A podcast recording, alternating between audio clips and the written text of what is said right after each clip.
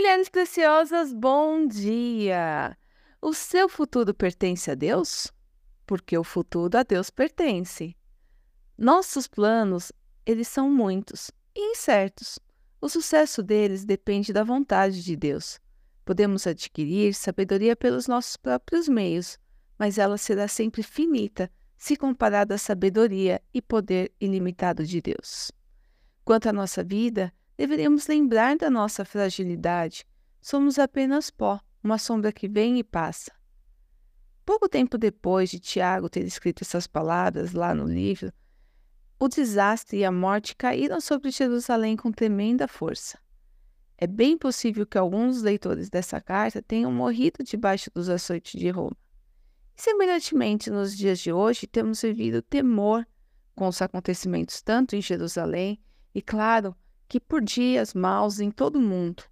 Só que a vontade de Deus não é que o temor, a tensão, a ansiedade, o desespero tome conta do nosso coração para que o que diz respeito ao futuro.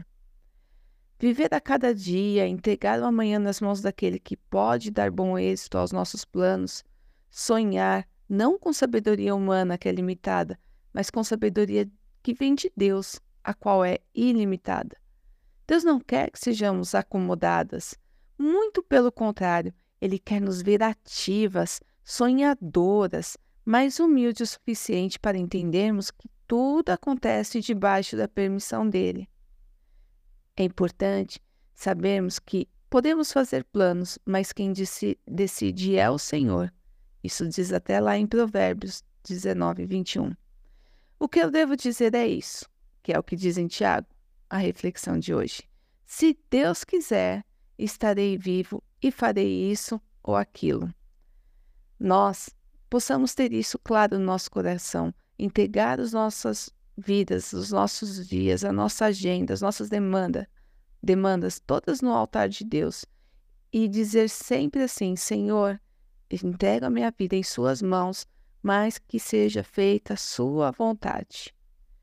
E nós possamos ficar firmes em pé, em fé, elevando os nossos sonhos ao altar de Deus, entendendo que Ele pode tornar todos eles reais. Que Deus abençoe e te guarde. Fique na paz.